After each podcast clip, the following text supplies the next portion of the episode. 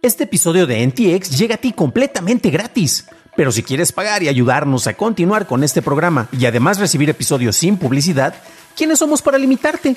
Descubre cómo hacerlo siguiendo la liga en la descripción del episodio.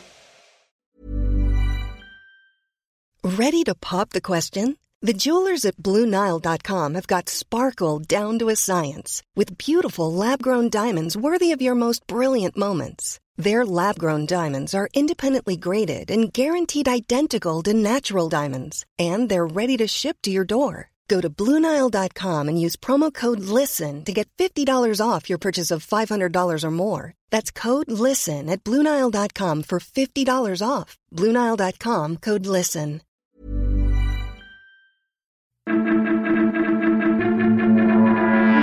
Bienvenido a esta entrega de Noticias de Tecnología Express, con la información más importante para la segunda semana de abril del 2021. Soy tu anfitrión, Dan Campos. Varios grupos de hackeo publicaron un conjunto de datos que contenía información personal de más de 533 millones de usuarios de Facebook, proveniendo de 106 países.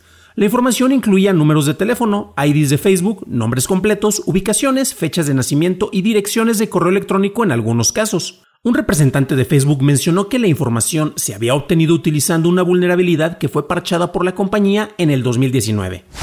Google estrenó el rediseño de su espacio de trabajo integrado para Gmail. En el mismo se incluye mensajes de chat y la posibilidad de entrar a salas usando la integración de Google Meet actual. El acceso anticipado a este rediseño está disponible tanto en la aplicación de Android como en la versión web.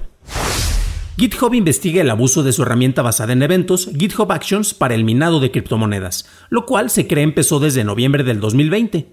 Los atacantes bifurcaban un repositorio legítimo el cual insertaba una acción de criptominado y forzaba una solicitud para combinar el código en el repositorio original, con el cual GitHub activaba una máquina virtual que corría él mismo. La Asociación de Software para el Entretenimiento anunció que el E3 2021 tendrá lugar del 12 al 15 de junio y será completamente virtual contando con la presencia de Nintendo, Microsoft Xbox, Capcom, Konami, Ubisoft, Take-Two Interactive, Warner Bros. Games y Koch Media. La asociación planea que el siguiente 3 se lleve a cabo de manera presencial en Los Ángeles en el 2022. TikTok estrenó el subtitulaje automático para videos en inglés y japonés. Los subtítulos deberán ser habilitados por los creadores y podrán ser editados tras su creación. Clubhouse lanzó Payments, su primera opción de monetización en donde le permite a los usuarios enviar pagos a creadores, los cuales son procesados usando Stripe, en donde se cobra una comisión por el cargo. Clubhouse, por su parte, no toma ningún porcentaje del pago enviado.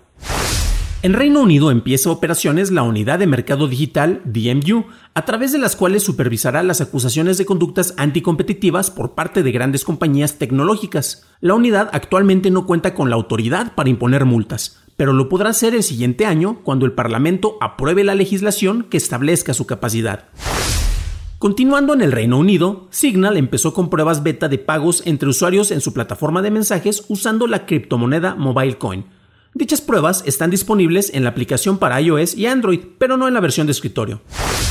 Facebook agregará etiquetas a los posts de las páginas para indicar si son publicados por un funcionario público, una página de fans o una página de sátira. La implementación se está probando en los Estados Unidos y se expandirá a más territorios. Lenovo anunció el Legion Phone Duel 2, el cual ofrece una pantalla AMOLED de 6.92 pulgadas con tasa de refresco de 144 Hz, cámara con mecanismo pop-up para selfies en el lado, dos baterías, dos puertos de carga tipo USB-C y dos ventiladores. El dispositivo usa el procesador Qualcomm Snapdragon 888 SoC y puede tener hasta 18 GB de RAM y 512 GB de almacenamiento. Se lanzará en China en abril y en Europa en mayo, con un precio que empieza desde los 799 euros.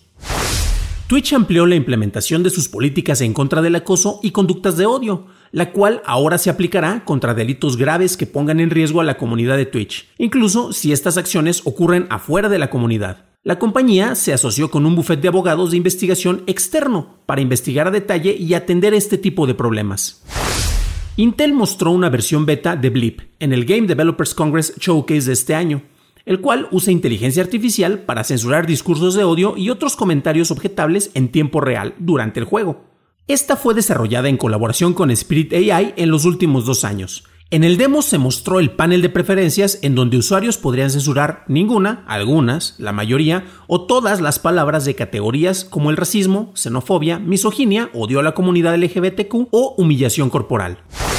La plataforma de comercio bursátil Robinhood reportó que 9.5 millones de usuarios intercambiaron criptomonedas en su plataforma durante el primer trimestre del 2021, que es un 458% mayor al año pasado. Robinhood lanzó el crypto trading en enero del 2018, ofreciendo siete distintos tipos de monedas, pero nunca había revelado la cantidad de transacciones previamente.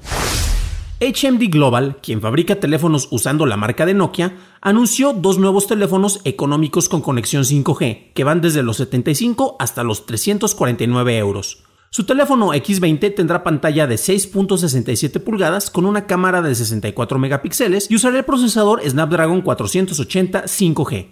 Además, tendrá opción de vista doble para usar tanto la cámara frontal como la posterior al mismo tiempo.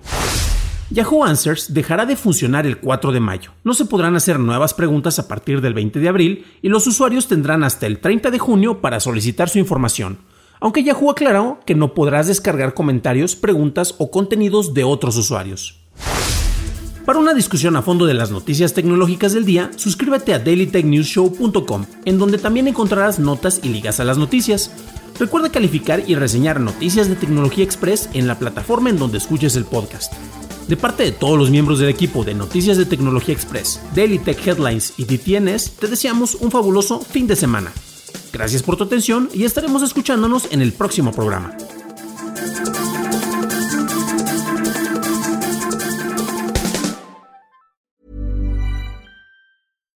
If you're looking for plump lips that last, you need to know about Juvederm lip fillers. With Juvederm Volbella XC and Juvederm Ultra XC, your lip look, whether it's subtle or bold, can last up to one full year with optimal treatment and no additional maintenance. Find a licensed specialist and see if it's right for you at Juvederm.com today. That's J U V E D E R M.com. Add fullness to lips in adults over 21 with Juvederm Volbella XC or Juvederm Ultra XC. Do not use if you have severe allergies or a history of severe allergic reactions, or if you're allergic to lidocaine or the proteins used in Juvederm. Tell your doctor if you have a history of scarring or taking medicines that decrease the body's immune response or that can prolong bleeding. Common side effects include injection site redness, swelling, pain, tenderness, firmness, lumps, bumps, bruising, discoloration, or itching. As with all fillers, there's a rare risk of unintentional injection into a blood vessel, which can cause vision abnormalities, blindness, stroke, temporary scabs, or scarring. For full important safety information, visit juvederm.com.